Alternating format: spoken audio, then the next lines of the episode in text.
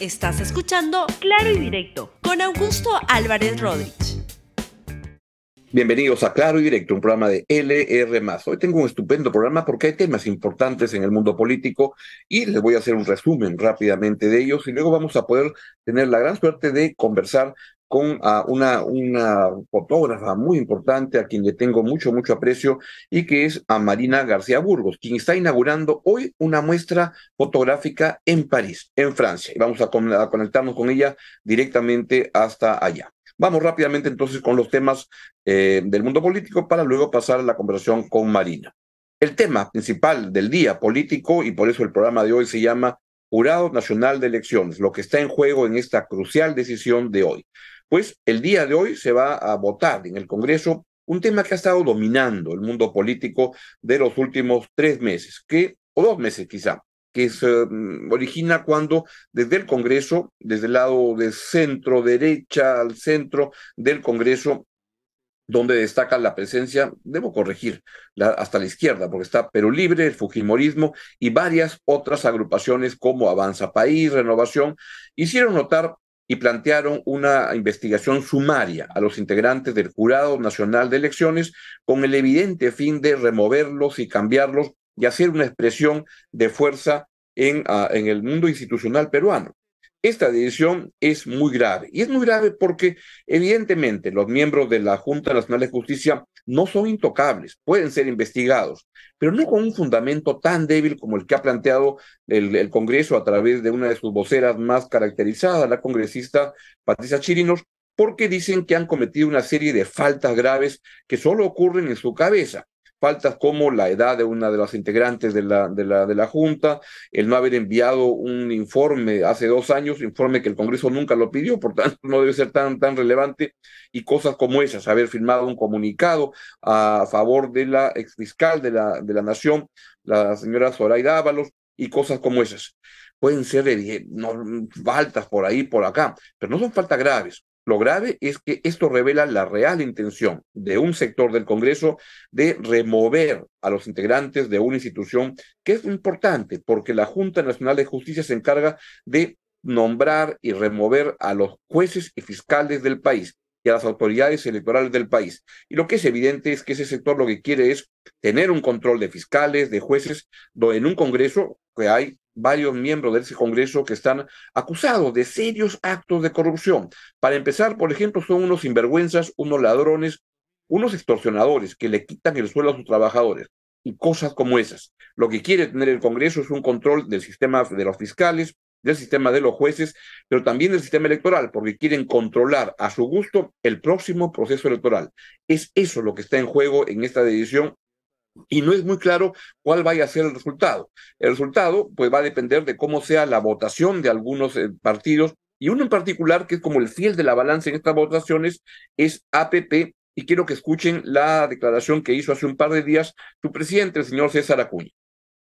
Yo y vuelvo a insistir, APP busca la estabilidad del país busca la gobernabilidad del país. Yo creo que hoy más que nunca, que estamos en época de, recesión económica... No, entonces creo que ya está, nosotros tenemos, lo tenemos claro. Como partido, como bancada, buscaremos la estabilidad del país, buscaremos la gobernabilidad del país. Por lo tanto, Alianza Progreso no va a apoyar La, remoción. ¿no? La remoción ya está, ya hemos coordinado Hoy más que nunca, en época que estamos en recesión, hay que darle estabilidad a ese gobierno, hay que darle gobernabilidad a ese gobierno, y no pensando, pensando en, la política, pensando en creación del país. Ojalá que esa decisión pues ayude a que no se pueda concretar esta acción por parte de un sector del Congreso para capturar la Junta Nacional de Justicia. La aprobación de la destitución de, los miembros. Y aquí el Congreso lo que quiere ver de partir y no votar en bloque, es una acusación que ha sido en bloque, pero quieren dividir para votar uno por uno, porque lo que parecería es que quieren ir por alguno de, de los miembros del tribunal, pero en cualquier caso sería una decisión fatal para el sistema institucional del país, porque confirmaría y consolidaría el interés y la, el objetivo de ese sector del Congreso de capturar una entidad que es fundamental para un equilibrio de poderes en el país. Vamos a estar muy atentos a lo que suceda el día de hoy. Vamos a otro tema. Ahora nos movemos al mundo este, al mundo internacional y lo que está ocurriendo en la, en la franja de Gaza, en Israel y eh, Hamas, en este conflicto tan fuerte, es un tema muy, muy importante. Hace este, el 7 de octubre se produjo un ataque terrorista por parte de Hamas y eso es inaceptable, sin duda. Y eso ha generado una reacción militar por parte de Israel que también buscan este, capturar o destruir a Hamas, entidad terrorista, religiosa, etcétera, que también busca destruir al Estado de Israel. Y entonces lo que ocurre es que en el camino es muy difícil poder discernir entre los terroristas y los ah, habitantes palestinos de la franja de Gaza y están ocurriendo muchas, muchas muertes igualmente inaceptables en lo que constituye un baño de sangre y en un conflicto, que eso ya es todo inaceptable, pero en un conflicto que además puede escalar hacia, como ya se comenta en muchos medios internacionales, hacia una tercera guerra mundial, porque los conflictos de Ucrania, los conflictos que, eh, actuales entre Rusia y Ucrania, uno potencial que puede derivarse entre China y Taiwán, que tiene una aspiración de capturar y, retomar el control de hace mucho tiempo en Taiwán, puede conectarse con este conflicto donde se van sucediendo una serie de hechos, desde Rusia, que quiere conectarse con fuerzas vinculadas a, a Hamas, desde Irán, que quiere estar en la misma línea, y esto puede desbordarse. Y en ese sentido, quiero recordar algo que trato en mi columna de hoy en La República, lo que ha mencionado el, el The Economist, donde lo que dice es, primero, que jamás es simple, sin duda, una organización terrorista. Por otro lado, el primer ministro de Israel, el señor Benjamin Netanyahu, pues lo que tiene es que eh, señala el Economist, es el hombre equivocado, en el lugar equivocado, en el momento equivocado. El primer ministro de Israel no está preparado para la guerra y la paz.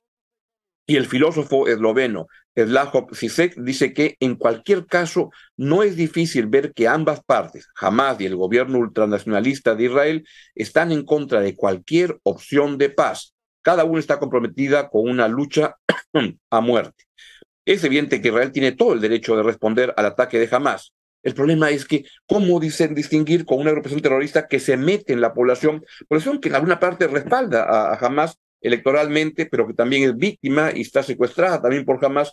Y lo que hay es un drama de mucha gente que está muriendo y eso es lo más importante en ese momento, evitar más muertes, porque de esa manera incluso para Israel va a ser un error, porque simplemente va a ahondar en el mediano plazo el, el problema que hay en el Medio Oriente. Y a veces con poder tener una respuesta más medida es lo más conveniente, pero no parece que eso vaya a suceder y lo que estamos viendo es una situación que puede desbordarse y acá, si estoy hablando de citas, recuerdo algo que dijo Henry Kissinger, que acaba de cumplir 100 años, hace una entrevista que dio al The Economist hace un par de meses, donde dijo lo siguiente.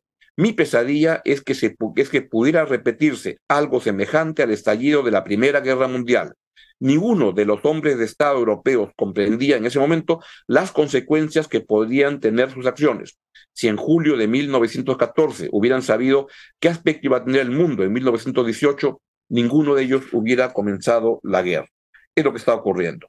Volvemos al Perú. Y en el Perú lo que tenemos es expresiones de mafias venezolanas contra mafias peruanas. Y quisiera que por favor escuchen esto que está ocurriendo alrededor del mundo de las mafias de mototaxis, donde ha, surgido un video. No estoy muy seguro si es que este video es real. Si fuera real, es muy, muy peligroso. Escuchen lo que en este video que ha salido de unos supuestos este, grupos de una mafia venezolana amenaza a una mafia peruana.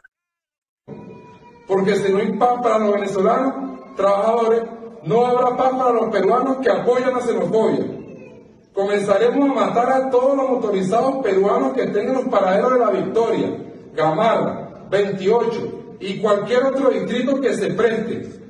Esperamos que se normalice la situación con los venezolanos trabajadores. Estamos en Perú. Atentamente, Bueno, mi productor José de Paz me dice que es 100% real, que está comprobado que es un video real pues estamos entrando en, también en terrenos muy fuertes de violencia y de inseguridad que va creciendo por los movimientos del crimen organizado en el Perú. Mafias venezolanas contra mafias peruanas, mafias al fin y al cabo.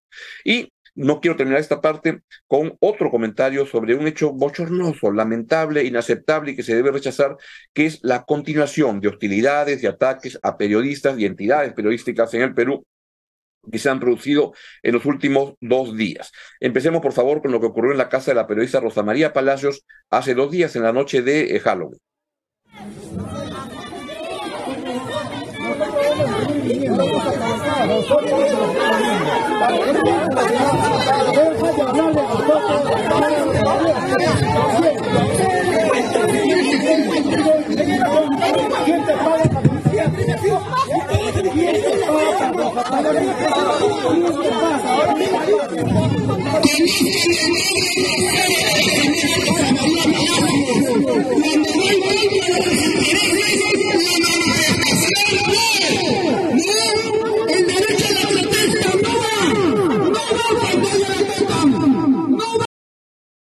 Veían a la periodista Rosa María Palacio en, su, eh, Palacio en su casa y estaba también la periodista Patricia del Río, que vive muy cerca y que estaba pasando justo en ese momento por ahí. Y le resumo el, comunicado que ha emitido IPIS, institución que presido, está sobre este hecho, y es lo siguiente. El 31 de octubre, o sea, hace dos noches, el grupo extremista de derecha, los combatientes, liderados por Roger Ayachi y Flor de los Milagros Contreras, llegó hasta la vivienda de la periodista Rosa María Palacios, conductora de los programas Sin Guión y a pensar más, para acosarla e insultarla con gritos y arengas. Palacios denunció que la tercera vez en el año en que estas personas llegan hasta su vivienda para hostigarla como consecuencia de su trabajo periodístico. Esta vez los extremistas fueron disfrazados con máscaras a propósito de la celebración de Halloween, además de parlantes y megáfonos. El grupo de unas 15 personas fueron luego a las afueras de las oficinas del medio de comunicación IDL Reporteros para hacer lo mismo que en la vivienda de Palacio. Previamente a las manifestaciones, en redes sociales circulaban mensajes llamando a los extremistas a acosar a los periodistas.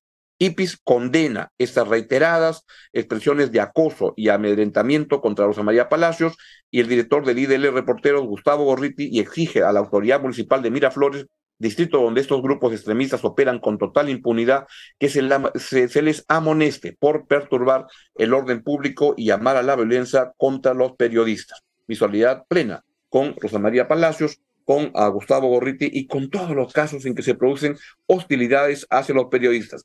No hay derecho, la, gente tiene, tiene libertad de, protestar, etcétera, pero esto no es una protesta, este, es, es otra cosa, es una hostilidad yendo a las casas. Pueden protestar en otros lados, pero cuando vas a la casa con megáfonos, te paras ahí, es una hostilidad inaceptable y la autoridad debe actuar. Lo otro que también ocurrió es en otra hostilidad que también se ha producido esta vez presumiblemente desde el municipio de Lima y ocurrió en las instalaciones del canal Latina. Vean por favor lo que ocurrió. Voy llegando al canal y me encuentro con todas estas personas, aparentemente de los comedores populares, que han bloqueado el ingreso a Latina. La pregunta es, ¿quién está enviando a estas personas hasta aquí a protestar por un informe de la unidad de investigación y punto final? Latina ha estado informando sobre uh, temas vinculados a las ollas comunes en Lima y esta es la respuesta, movilizar a personas para uh, generar hostilidad al canal.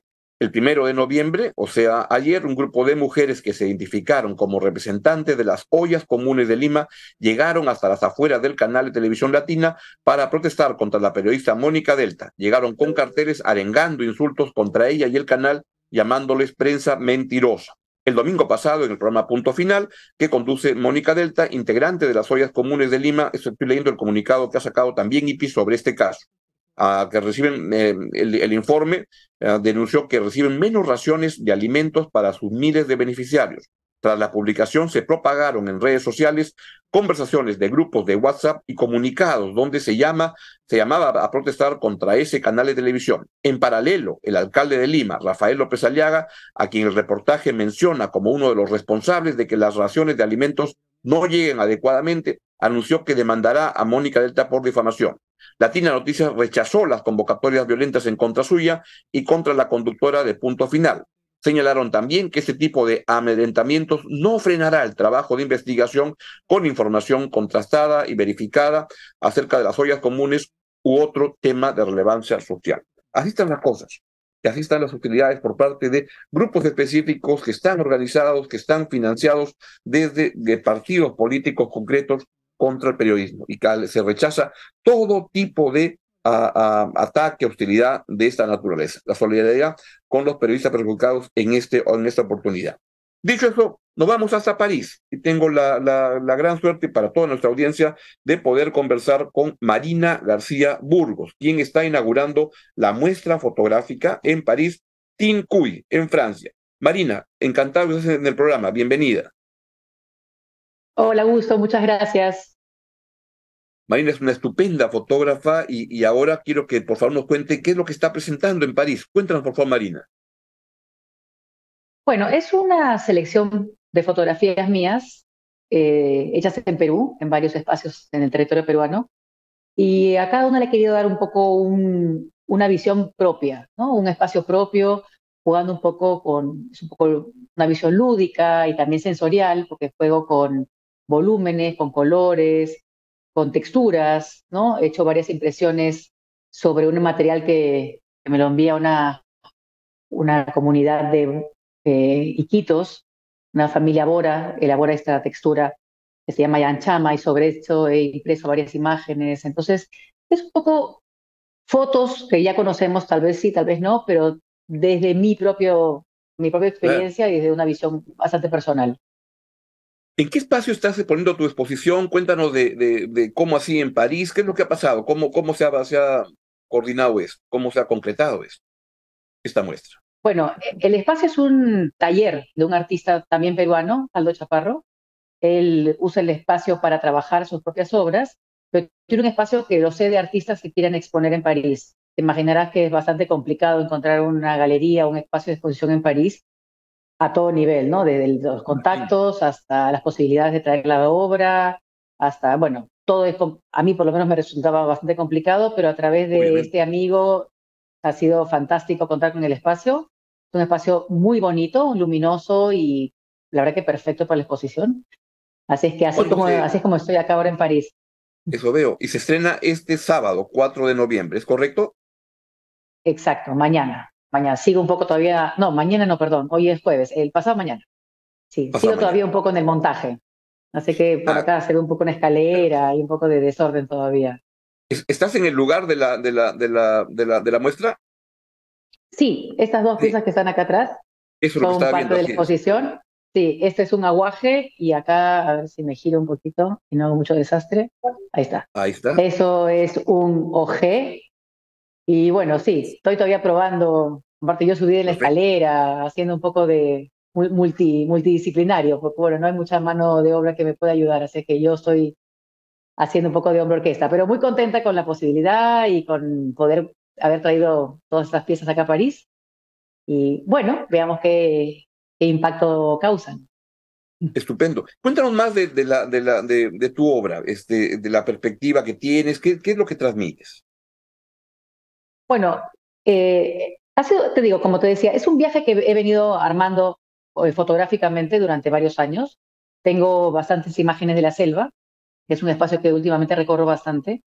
Entonces, por un lado, es un registro personal de algunas plantas, de algunos árboles que tienen un significado para mí o también para ciertas comunidades indígenas, que puede ser, por ejemplo, el ojé, que es un árbol que de su resina se toma para tener visiones, al mismo tiempo para, es un desparasitario.